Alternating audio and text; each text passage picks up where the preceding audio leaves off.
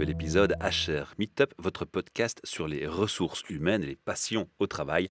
C'est un projet sponsorisé par la SBL de Podcast Factory Org et Transforma Bruxelles Innovation Playground. Face à moi, j'ai Anne-Bénédicte Anotte, une passionnée. Elle va faire de sa passion, je pense, un métier dans pas très longtemps. J'en suis convaincu. On commence toujours nos interviews chez Charmeetup par une question de ton rêve d'adolescente à ce jour. Qu'est-ce qui s'est passé et finalement es-tu aligné avec ce rêve? Mon rêve d'adolescente. Si Il y en en a eu un. beaucoup. Oui, oui, oui, oui. En tant qu'enfant, euh, il y a eu beaucoup d'évolutions depuis mes 5 ans où je voulais être infirmière cavalière. Infirmière cavalière, ça c'est oui, original. Parce que mon père, Infirmière à cheval, dans les mon hôpitaux. père était médecin. Non, pas dans les hôpitaux, mais euh, j'habitais Dinan et il y a toujours tellement d'embouteillages. Je me suis dit, un cheval pour se faufiler serait bien pratique. Je ne connaissais pas encore la moto. Les chevaux, quand euh, ça va mieux avec les, les princes charmants et les princesses à 5 ans. C'est plus écologique que les chevaux aussi, non? Tout à fait. En tant qu'adolescente, j'ai toujours adoré les animaux, ça, ça n'a pas changé. J'ai passé beaucoup de vacances en lisière de forêt. Je suis très attachée à la forêt qui est tout près de la maison familiale là-bas. La vie a fait que, comme beaucoup, on rentre dans une voie toute tracée, on va dire. On fait des études parce qu'on dit qu'il faut faire des études, et puis on trouve un boulot parce qu'il faut trouver un boulot, et puis un jour on se réveille, on se dit mais mais ça me va pas du tout, ça me convient absolument pas. Et t'as fait quoi comme étude? Là, je me suis bien amusée parce que j'ai toujours adoré les histoires. Ça, c'est j'ai toujours dès que j'ai su lire, j'ai plus arrêté. Fallait me demander à table de, de poser mon livre. C'était insupportable pour maman. J'ai fait des études de langue germanique, anglais-néerlandais, et orienté un maximum sur la littérature. Déjà en secondaire, j'avais accès à tout sur. J'avais pris du latin pour avoir plus d'histoires possibles, euh, des belles histoires à écouter, la mythologie, etc. J'ai pris grec aussi, il n'y en a pas beaucoup, hein. Aussi pour les histoires. Et j'ai continué en littérature euh, en germanique. Et puis je suis partie à Édimbourg. J'ai une chance folle de pouvoir faire un- une année Erasmus, post-universitaire. Et j'ai aussi fait là-bas que de la littérature. C'était formidable. Ouais. Culture et littérature sont les deux mots-clés que je vais retenir sur ce début. Surtout littérature, des histoires, des histoires, des histoires. Alors l'alignement, Eh ben, l'alignement, après, on te dit, ben, la littérature, c'est bien, mais soit tu deviens prof d'UNIF en littérature, soit tu rentres dans le moule. Et comme effectivement, euh, devenir prof d'UNIF en littérature, c'était pas trop mon truc, a priori, ben, j'ai fait euh, comme faisaient tous les autres germanistes. hein. j'ai trouvé, j'ai changé pas mal de boulot, euh, avec plus ou moins de bonheur, mais pas l'extase, on va dire. Mais j'ai toujours été bonne élève, donc j'arrivais à faire ce qu'on m'a demandé de faire. Mais à un moment, tu te dis, mais c'est, c'est, c'est pas possible, c'est, c'est pas moi. il faut du sens, c'est un peu ça la question qui se pose. Mais oui, mais tout le monde a son wake-up call à un moment. Ça peut être un accident de voiture, ça peut être euh, beaucoup de choses. Moi, ça a été bah, la crise de milieu de vie que je trouve absolument formidable parce que justement, ça remet un peu l'église au milieu du village. On, tout à coup, on se dit, mais on n'est on n'est pas éternel et qu'est-ce que j'ai fait de ma vie jusqu'à présent? Rien de mal et des choses assez sympas, mais, mais pas ce que je voulais vraiment faire, quoi. T'as pris les choses positivement en fait. Ce qui se passait moins bien, tu t'en es dit je vais en faire une force. Oui, Je oui. vais être un peu résiliente. Je t'ai trouvé un totem. Dis-moi, dis-moi. Il défixe le petit chien d'Astérix et Obélix. Tu vois celui qui grogne quand on abat un arbre. Oui, oui, oui, mais ça, c'est ce que je dis souvent. Moi, je suis fixe. Je pleure, je... j'ai la mort dès qu'on abat un arbre. C'est une touche d'humour évidemment. Mais ça nous amène à ta nouvelle passion qui est toute récente parce qu'on s'est contacté grâce à un ami commun qui est Vincent Troyenne que je salue et que je remercie pour cette belle rencontre au passage. Donc merci Moi Vincent. même. Voilà. Et Vincent Troyen te met en contact avec moi en disant Michel fait des podcasts. Il aide les gens à se lancer dans leur projet podcast et tu m'as contacté dans cette optique-là. Et euh, le courant est très bien passé entre nous parce que d'abord on a une passion commune. Entre autres, euh, on a commencé à parler de ton projet podcast.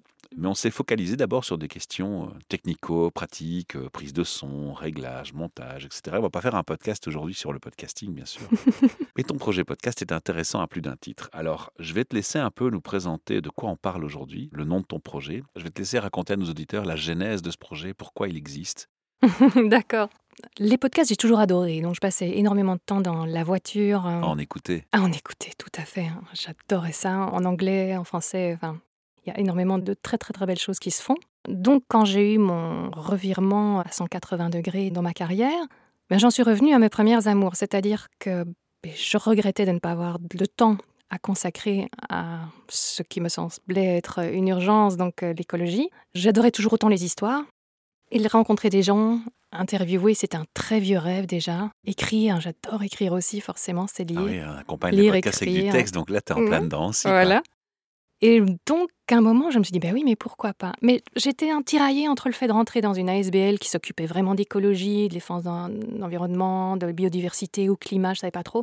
Et cette envie qui me tirait toujours vers euh, rencontrer des gens, interviewer, découvrir plein de choses, le journalisme et les histoires. Et pourquoi il n'y aurait pas moyen de concilier le meilleur des deux mondes?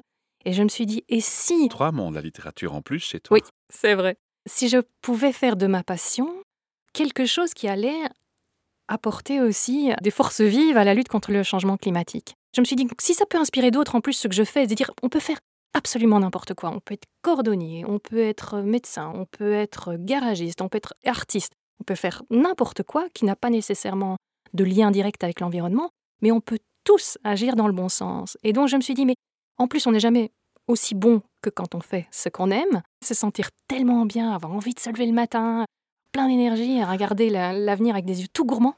Et j'ai vraiment cette envie donc de me dire, mais oui, voilà, je vais faire ça. C'est le bon moment, les filles ont un petit peu grandi.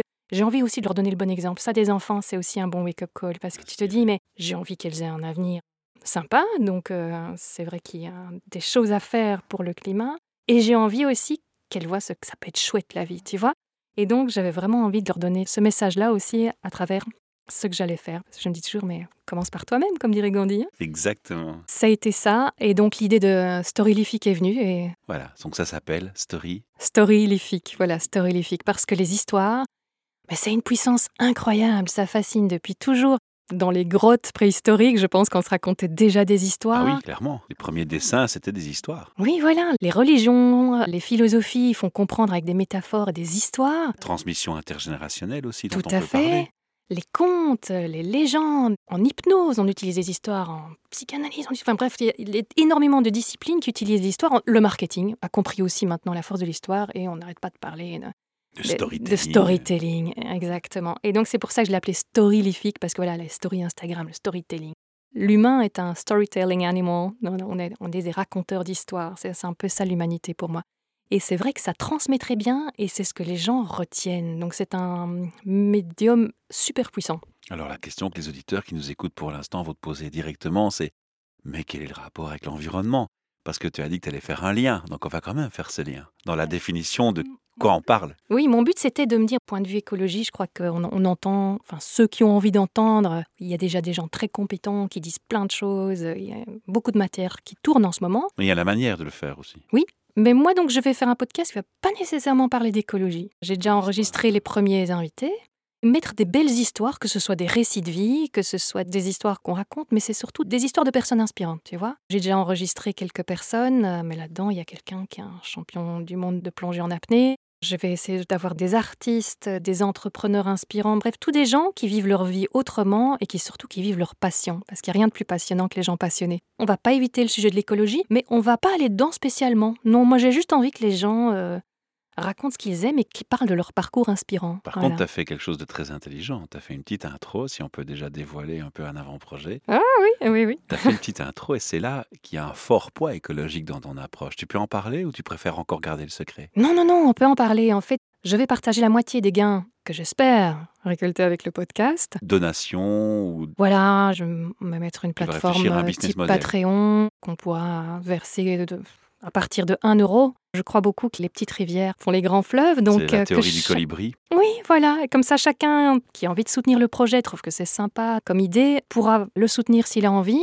On le soutient déjà juste en écoutant le podcast. hein. Exactement. Plus il y a d'auditeurs qui en parlent à d'autres, qui ont envie d'écouter, déjà ça, ça vaut de l'or. Donc, et tout ça, bah, du coup, ça va faire que j'espère ce podcast pourra contribuer financièrement. 50% de ce qui sera perçu grâce au podcast repartira à la lutte contre le changement climatique et donc à la reforestation, puisque moi, les arbres, j'adore. On avait compris. voilà, donc Idéfix a décidé qu'on allait Il commencer la par ce biais-là. pour les arbres. Exactement. J'ai enregistré justement la semaine passée avec le président fondateur de Graines de Vie, qui sera le premier à bénéficier de cela. C'est quelqu'un qui a une vision extraordinaire, une démarche absolument formidable. Et ça a été un très très chouette moment de le rencontrer. C'est ça aussi les podcasts, c'est rencontrer des gens qui vous laissent juste waouh. Je te connais aussi un peu, donc je sais que tu vas parfois focaliser sur des invités qui ont une conscience écologique peut-être aussi, non? Pas forcément. Bon, maintenant, je ne vais pas aller euh, interroger un mania du pétrole, ça c'est absolument certain. Mais en général, tu te rends compte que les gens qui font des sports extrêmes sont souvent des gens assez proches de la nature, par exemple. Voilà. Donc on y retombe vite. et c'est des très belles impressions. J'avais aussi contacté, comme ça en me disant rêvons, puisqu'on est là pour rêver, rêvons.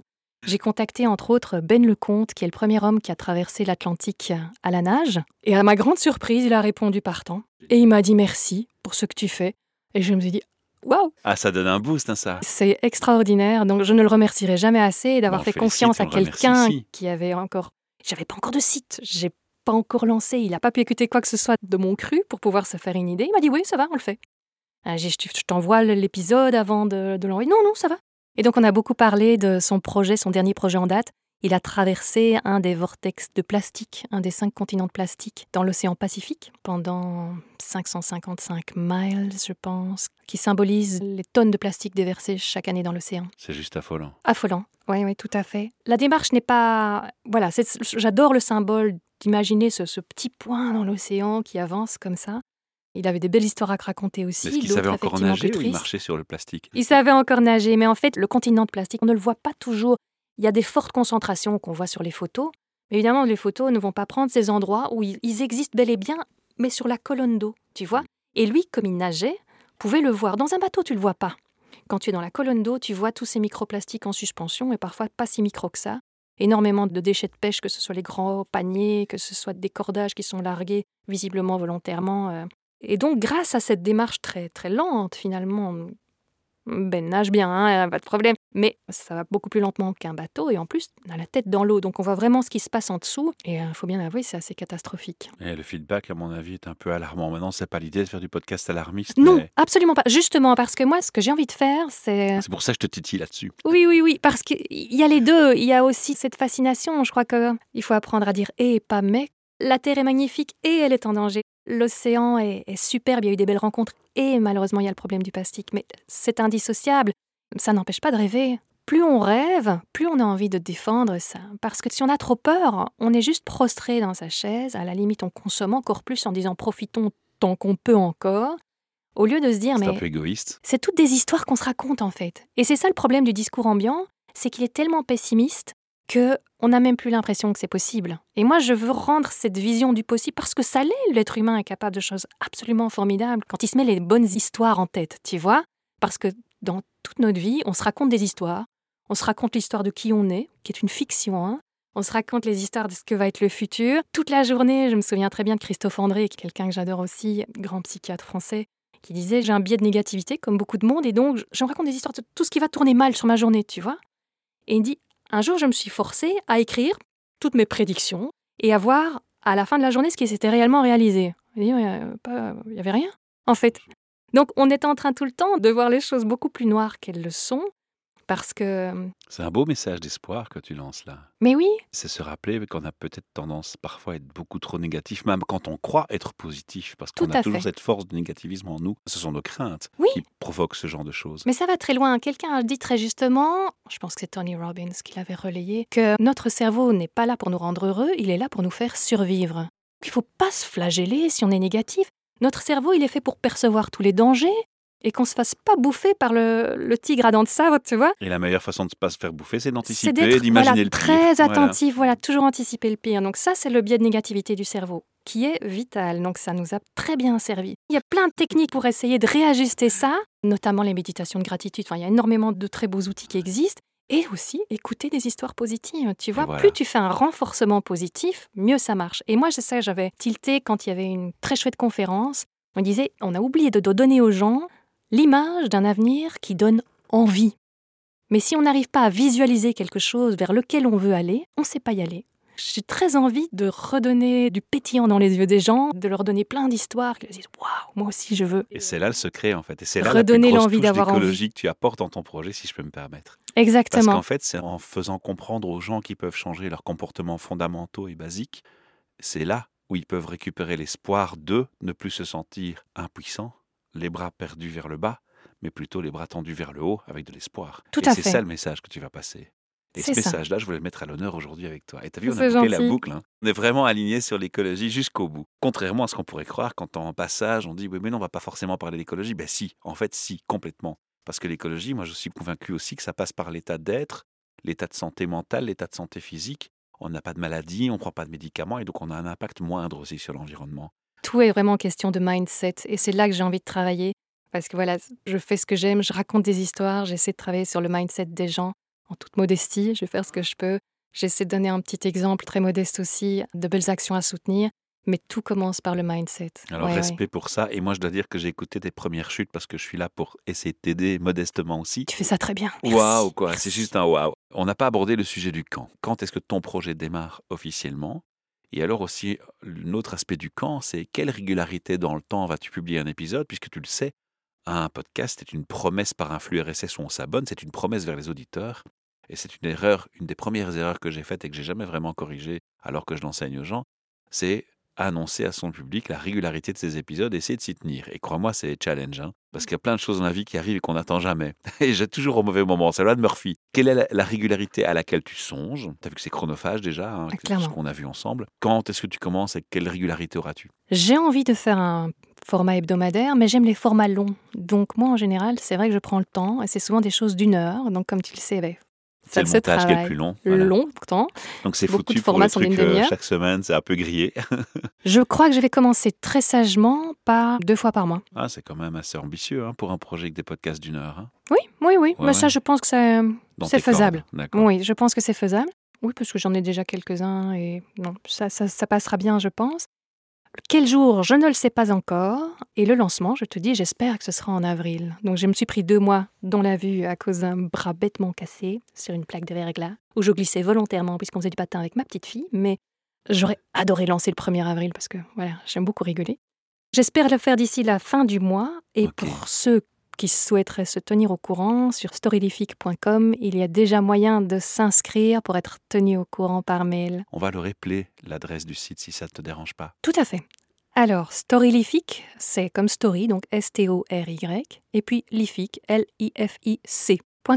Storylific.com. ton projet, il est très inspirant à plusieurs titres. Pourquoi? Parce que les DRH, les patrons d'entreprise, les directeurs de sociétés qui nous écoutent, les indépendants, peuvent aussi s'inspirer de cette approche et de se dire, tiens, c'est vrai que mon business n'est pas écologique forcément, mais on peut aussi, dans mon chiffre d'affaires, inclure une action pour l'environnement, et c'est ce que tu vas faire avec ton humble projet et tes podcasts. Alors si quelqu'un comme toi peut le faire, pourquoi pas une grosse société? Il y en a qui l'ont compris, Oui. qui font ce qu'on appelle déjà des programmes de RSE, responsabilité sociétale d'entreprise. Oui. T'en as qui prennent ça en faisant ce qu'on appelle du greenwashing, mais moi je ne crache pas dessus parce que je me dis que quelque part, même s'il y a une intention pas toujours très clean, C'est déjà ça de pris c'est sur l'ennemi.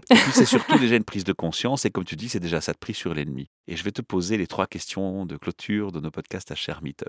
La première question que je vais te poser, c'est comment tu définis un RH Parce que forcément, dans ton parcours, tu as été confronté aussi à des RH. Ah, le RH, je trouve qu'il a une fonction absolument formidable. D'ailleurs, j'ai eu l'occasion d'aller suivre euh, des coachings d'une RH absolument extraordinaire, Chief Happiness Officer. Laurence Vanet. Laurence Vanet, extraordinaire. Si elle nous entend, j'ai adoré aller faire un- une journée de formation chez elle. Elle est juste inspirante, effectivement. Elle est super. Ça, pour moi, c'est le RH avec un grand R, un grand H et un H comme happiness. Le RH, pour moi, c'est un des managers les plus importants et moi, j'ai une vision du manager qui doit être la personne qui permet aux autres de bien faire leur métier.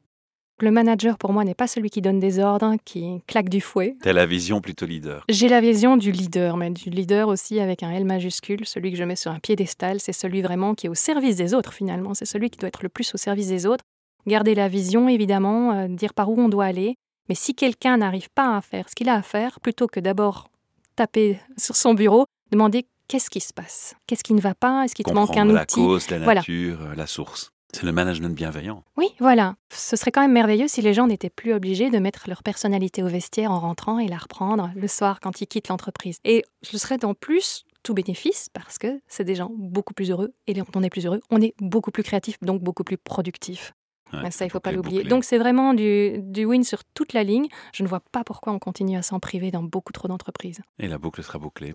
Alors, je vais un peu dévoiler un secret, hein, parce qu'on a beaucoup échangé hors micro. Tu t'es aussi euh, délecté de lire euh, Reinventing Organization de Frédéric Laloux. Oh, une merveille. Voilà. Ma deuxième question, c'est mon wow effect. Je t'ai un peu expliqué ce que c'est, hein, cette question. C'est un endroit où tu vas, ou quelqu'un que tu rencontres, et tu te dis juste wow. Il y a quelque Mhm. chose qui m'inspire, il y a quelque chose qui me frappe. Et pourquoi? Alors, est-ce que tu as déjà eu un moment wow dans ta vie, dans ton parcours? Et si pas, mais qu'est-ce qui pourrait te donner cet effet euh, waouh? Comme tu parlais plutôt du monde de l'entreprise, tu m'avais un peu préparé à cette question. Moi, j'ai repensé à un endroit où je me suis dit waouh, c'était simplement la démarche d'un hôpital. Le grand retour d'idées fixes parce que c'était autour des arbres. Est-ce qu'on peut dévoiler que tu as un mari qui travaille dans le milieu? Oui, tout à fait. Il est allemand, donc il m'a emmené voir un hôpital universitaire à Heidelberg où il a fait ses études. Voilà. Et là, au milieu, c'est un grand puits de lumière et il y a de la végétation et il y a des arbres qui poussent. On avait fait des études et les patients qui peuvent voir des arbres, qui peuvent voir de la verdure par la fenêtre de leur chambre, se remettent significativement mieux que les autres après une maladie, après une opération. Et donc, je, c'est, toujours cette obsession sur les arbres, et je me dis, waouh, cet hôpital a tout compris. c'est merveilleux. Et c'était vraiment un magnifique puits de lumière euh, végétalisée. Ah, je me suis dit, mais hein, ils doivent se remettre très vite ici, dis donc. Pour le lieu de travail, ça a été un de mes grands waouh. Et puis le deuxième, c'est peut-être aujourd'hui, dans ton espace de coworking, qui est vraiment très sympa. Ah, on, ah on les salue, hein. c'est vraiment des gens super. On y fait de belles rencontres en plus. Et tu as vu que Give Action sont juste en face. Oui. On les salue aussi. Ah oui, oui, oui. Il faut un chouette projet aussi. Très, très Allez chouette. découvrir sur le, flux RSS de Midoricast. Alors, on a une dernière question pour toi. Tu as plein de DRH et de patrons d'entreprises qui nous écoutent actuellement. Et tu aurais l'opportunité de leur passer un message important à tes yeux dans le monde de l'organisation des entreprises ou, ou globalement? Mais dans l'organisation, je crois que j'ai déjà exprimé le rôle qui pour moi doit être celui d'un manager et d'un RH, pouvoir travailler dans la confiance. Ça, je rejoins beaucoup. J'adore tout ce que dit euh, Simon Sinek de ce côté-là. Je veux dire, si vous ne le connaissez pas, faites connaissance avec Simon Sinek. Il est sur LinkedIn, il publie énormément. Abonnez-vous à Simon Sinek. Ça, c'est un premier conseil pour les RH. Et le deuxième, c'est de revoir les processus de recrutement. Ils sont juste affreux. Le nombre de fois où j'ai eu l'impression d'être un cheval à qui on demandait de, montrer ses dents. Et moi, quand on fait ça, j'ai juste envie de mordre les doigts.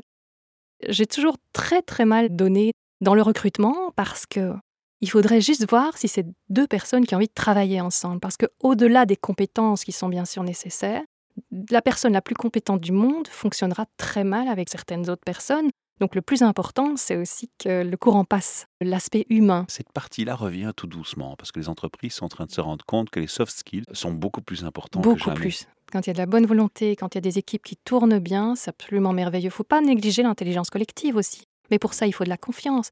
Mais à ce moment-là, c'est aussi une productivité qui augmente, donc c'est à nouveau tout bénéfice pour tout le monde. Dans les processus de recrutement, moi, le nombre de fois, je me suis retrouvée face à un tribunal, mais moi, je me referme, il n'y a plus rien qui sort. quoi. C'est un beau message de fin pour clôturer ce podcast. Alors moi, j'ai envie de faire un peu quelque chose d'assez exceptionnel aussi. Ton projet m'inspire beaucoup, j'ai plein d'énergie à te donner pour t'aider à réussir ce projet et je tu peux compter sur moi. Et c'est moi qui te remercie. C'est un beau cadeau que tu fais à tout le monde, en fait, de faire ce projet. Et je vais demander à mes auditeurs de faire quelque chose de très important à mes yeux, je vais vous demander d'aller vous abonner au flux RSS de notre invité ce jour et de faire des likes et de suivre ces podcasts et de les encourager. Voilà, c'est peu de choses à vous demander. C'est un petit like, un petit partage, parlez-en autour de vous.